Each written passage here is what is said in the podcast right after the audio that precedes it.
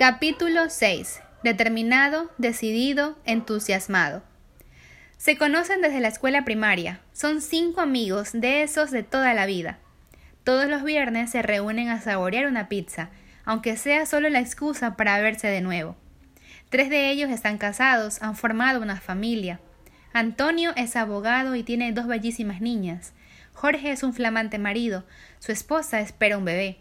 Ricardo es padre de cuatro hijos, Diego es uno de los solteros del grupo. Quienes lo conocen dicen que ya le queda poco para ingresar al, equipo de los casados. Está enamorado hasta la médula de una pelirroja que conoció en la oficina. Y el quinto amigo se llama Javier. Él es, bueno, no es, mejor dicho, no tiene un oficio fijo ni está casado, no puede. Es lisiado. Un accidente a los cinco años de edad le trastocó el destino. Un conductor ebrio le quebró la columna y el futuro. Hoy es un viernes distinto. Ni siquiera han probado la pizza, los amigos han tomado una decisión. Dicen que es muy bueno y estará en la ciudad, dice Diego. No tiene sentido. Si vamos hasta allí y no resulta, me sentiré peor. La respuesta de Javier suena lógica. Los demás podrán continuar con sus vidas, pero al fin y al cabo él es el el, el paralítico.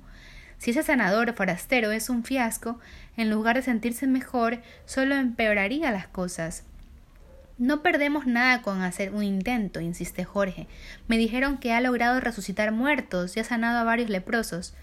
Yo tengo la dirección del lugar donde estará hoy por la noche, indica Diego.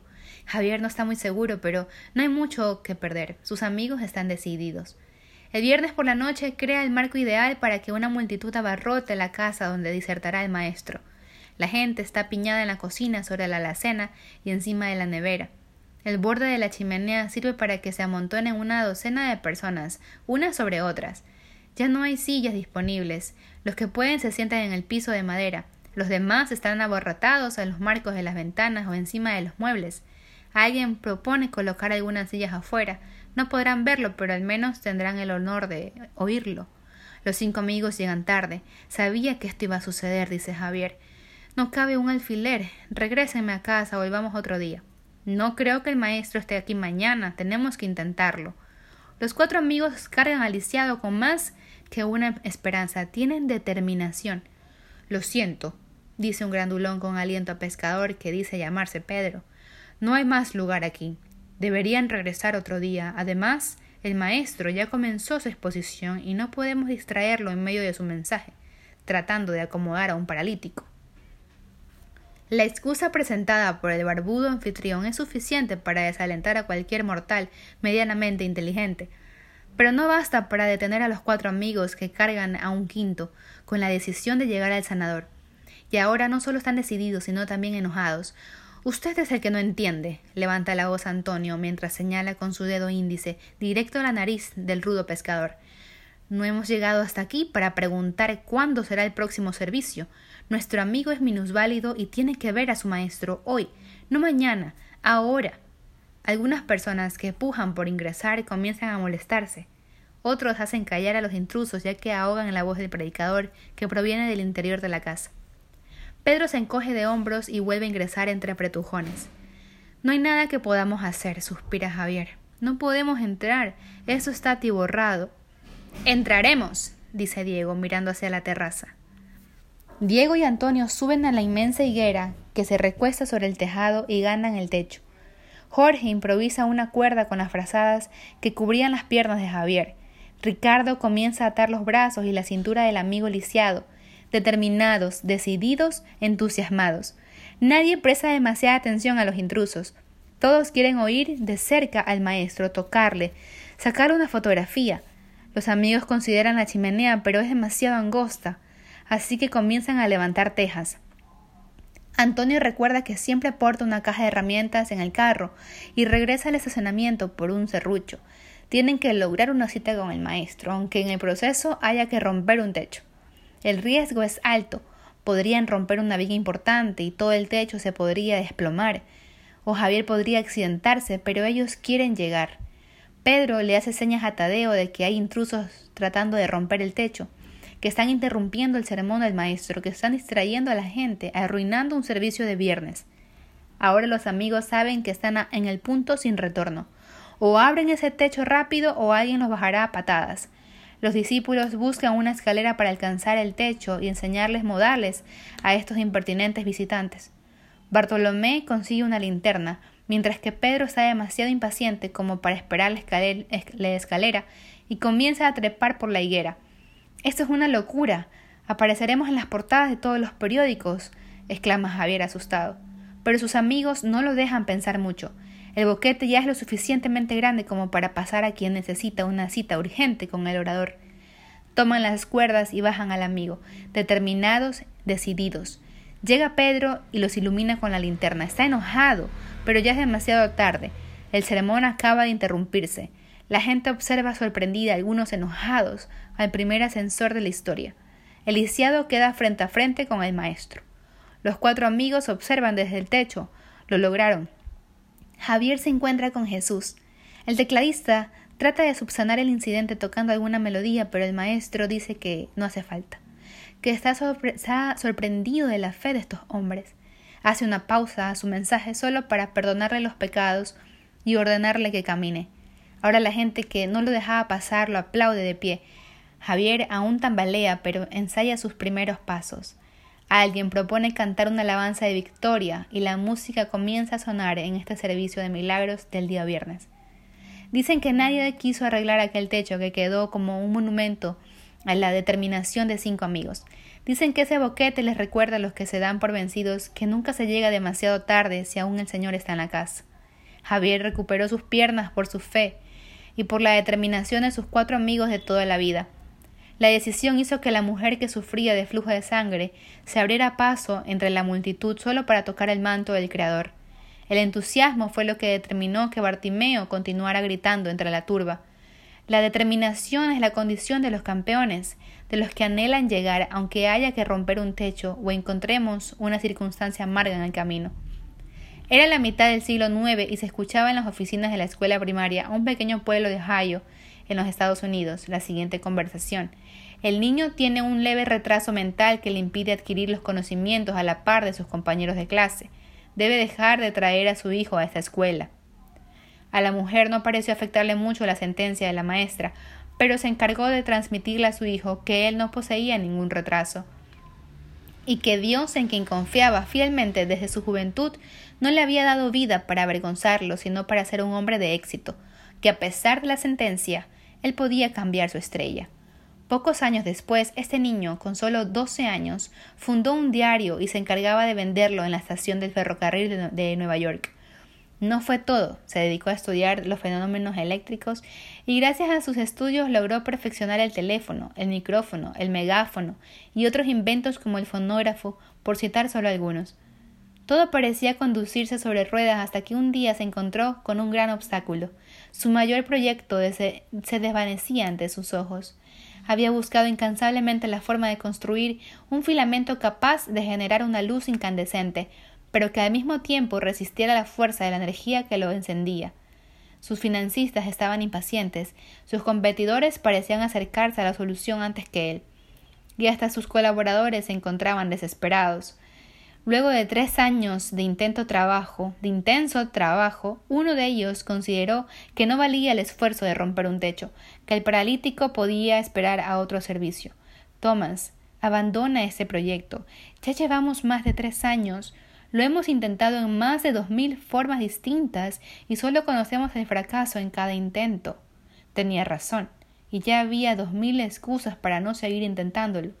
Pero este hombre tuvo determinación miró a su colaborador y le dijo Mira, yo sé que entiendes tú por fracaso, no sé qué entiendes tú por fracaso, pero de algo sí estoy seguro. Y es que en todo ese tiempo aprendí que antes de pensar en dos mil fracasos he descubierto más de dos mil maneras de no hacer este filamento, y eso me da la pauta de que me estoy encaminando. Pocos meses después, iluminó toda una calle utilizando la luz eléctrica. Su nombre fue Thomas Edison, y poseía la, la cualidad de los ganadores, la estirpe de los que triunfan, la llama sagrada de los que tienen la fiebre de oro del primer lugar, determinación. Juan Manuel Fangio fue el corredor que más veces ganó el Campeonato Mundial de Automovilismo en la categoría de Fórmula 1 en toda la historia. Una vez le preguntaron cuál era su secreto. Para ganar hay que llegar a la meta, respondió. La respuesta parecía infantil, pero encerraba la determinación de llegar a pesar de las circunstancias por sobre las excusas, por sobre la mediocridad. Puedes estar determinado a cambiar tu estrella, y es posible que te inviten a competir en las grandes ligas.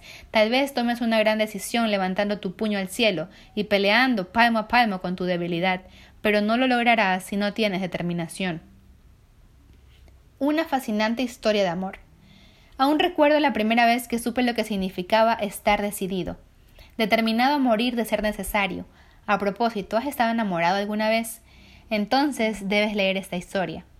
Era una monumental campaña evangelística del conocido ministro Carlos Anacondia en San Martín, algún lugar de la provincia de Buenos Aires. Quien escribe tenía 16 años de edad y hasta la fecha no conocía lo que era enamorarse a primera vista. Unas 25.000 personas colmaban el inmenso predio. Hacía un frío espantoso, pero el predicador y a las miles de personas que llenaban el lugar parecía no importarle. Fue entonces cuando la vi. Tendría 16 o 17 tal vez monumentalmente bella. Su tez era blanca, muy blanca, y unas poquísimas pecas a modo de detalle decorativo parecían iluminar más su rostro. Cuando sonreía, dos hoyuelos adornaban sus mejillas, su cabello era negro intenso y poblaba sus hombros con cierta delicadeza, extremadamente delgada, pero no menos escultural, medidas perfectas, una falda azul marino, una blusa con tenues estampados y una campera gris con lunares negros perfectamente diseminados por su cuerpo. Tenía un pequeño cartel que la identificaba como colaboradora de la campaña. En ese momento pensé que Carlos Anacondia era un genuino ungido del Altísimo por tener a este tipo de colaboradoras en su equipo. La belleza de esta damita era avasallante.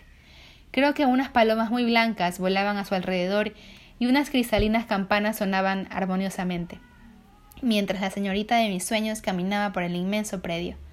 Mi corazón parecía a punto de salirse de su cauce. Tenía que conocer a este ángel. Consideré seriamente simular que estaba endemoniado para que pudiera notarme, pero el riesgo era demasiado alto. No podía, no podía exponerme al ridículo y no estar seguro de que aún así ella no se diera cuenta. Regresé a casa y tomé la decisión de congregarme a ese descampado lugar hasta que la campaña finalizara. Mi madre pensó que un gran toque de Dios había operado en mi corazón. Fueron treinta y ocho días de cruzada y de amarla en silencio. Cada noche que finalizaba el servicio, regresaba a casa sabiendo que al otro día la volvería a ver. Nunca me sonaron tan dulces los mensajes del evangelista. Los coros de alabanzas eran cantos de sirena. Cada noche era mágica, siempre y cuando pudiera observarla desde el anonimato.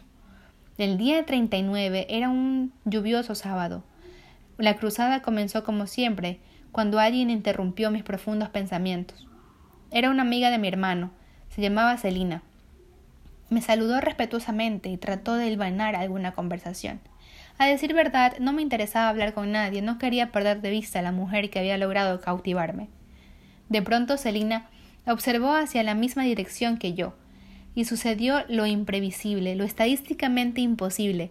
Liliana, exclamó mi casual vecina. Liliana. La mujer de mis sueños era la Liliana en cuestión. Lentamente giró su cabeza y miró hacia nuestra dirección. ¿La conoces? pregunté ensimismado. Oh, claro. Es compañera del colegio. Estudiamos juntas, respondió con naturalidad Celina. Ese día aprendí dos verdades breves. Uno, jamás subestimes a alguien. Dos, Celina era el arcángel Gabriel encarnado en una mujer para abogar por mi caso.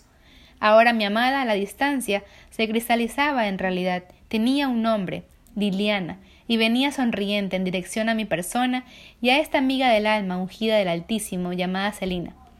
Puedo cerrar los ojos y recordar cada segundo de esa caminata. A medida que se acercaba, se hacía más bella, todo alrededor parecía en cámara lenta, nada era tan importante, las palomas seguían volando en su circunferencia y las campanas parecían tocar alocadamente. Las amigas se saludaron con emoción a escasos centímetros del lugar donde estaba parado. Recuerdo que oré de manera frenética. Esa era la oportunidad que estuve esperando durante casi cuarenta días. Era Dios que había acomodado el cosmos y alineado los planetas para que el destino permitiera este encuentro casual. Liliana, quiero presentarte a un amigo, dijo Celina, totalmente inspirada por el Señor. Dante Gebel. Fue en ese momento cuando se produjo el encuentro. La mujer de mi vida, la primera que había logrado conquistar mi corazón, esperaba una respuesta mía, alguna gentileza. No me malinterpretes, yo había ensayado lo que le diría si acaso el destino y la fortuna divina me la colocara frente a mis ojos. Tenía que hacer una frase corta pero contundente, incisiva, puntual, demoledora. Pero los nervios me jugaron una mala pasada. Oh, oh, oh, oh, hola, dije con la voz aflautada, y miré compulsivamente a otro lado como si no me interesara. ¿Por qué esperamos toda una vida que nos devuelvan la mirada y cuando eso ocurre hacemos como que no nos importa? ¿Por qué pasamos toda la vida ensayando frente al espejo lo que le diremos y cuando la tenemos enfrente solo nos sale la primera idiotez sin editar? Ella, la dama de mis sueños, asintió a mi ahogado saludo con su cabeza y con mucho respeto siguió charlando con Celina, quien escribe hoy este libro seguía mirando al lado opuesto, tratando de pensar algo rápido, algo medianamente inteligente que me pudiera sacar de esa de ese aprieto. Pero mi cerebro estaba agotado o demasiado conmocionado. Liliana, mi bella amada a la distancia, se disculpó con su amiga y se dio media vuelta para regresar a la campaña. La tuve a unos escasos centímetros y solo pude decirle un aflautado hola. Me sentía un fracaso, un fiasco. No pretendía declararle mi amor, pero por lo menos pude haberle dicho algo romántico o inteligente al menos. Pasaron cinco años, cinco largos años sin que la volviera a ver. A fines de 1989 me dedicaba a cantar las alabanzas y dirigir los servicios evangelísticos de un conocido hombre de Dios. Recorríamos distintas congregaciones, realizando ciertos encuentros de avivamiento. Llegamos a una iglesia donde gracias a uno de los músicos me enteré de que Liliana se congregaba allí. No se había casado, ni engordado, ni sufrido ningún accidente tal como habérsele caído los dientes, el cabello o quemado la cara. Sé que suena frívolo y superficial, pero para aquel entonces era muy importante saber si había conservado su belleza luego de extensos cinco años. Este iba a ser mi segundo encuentro después de tanto tiempo. Tenía que probarme a mí mismo qué sentiría cuando la volvería a ver. Si solo fue un enamoramiento de adolescente, o si aún perduraba aquel sentimiento en mi alma. Estaba entonando una canción que decía Toma mis manos, te pido, toma mis labios, te amo, toma mi vida, oh Padre, tuyo soy. Fue entonces que la vi entrar. Su figura se recortó sobre la entrada principal del templo, los años le habían hecho muy bien, estaba mucho más bonita aún que cuando la conocí. Su figura era esbelta, delicada. Allí estaban las campanas y las palomas otra vez, un tanto más viejas, pero allí, revoloteando alrededor de la princesa. No hacía falta nada más, mi corazón estaba a punto de estallar. Si me tocaba morir en ese instante, estaba listo. Valió la pena haber vivido solo para volver a verla. Seguidamente, detrás de ella, alguien más apareció y la tomó del brazo era su novio o algo parecido. Era de suponer que alguien pretendiera adueñarse de una mujer tan bella. Sé lo que estás pensando y puedo verte sonreír. ¿Crees que me di por vencido? No estaba dispuesto a dejar pasar esta oportunidad. Ahora tenía determinación. Si la primera vez lo arruiné con mi inexperiencia y mi falta de decisión, esta era mi segunda oportunidad y no iba a desaprovecharla. Iba a romper un techo en el proceso si era necesario. Señor, oré, si vas a permitir que sea el pastor de los jóvenes de mi nación, permíteme demostrarte que puedo ser fiel en lo poco.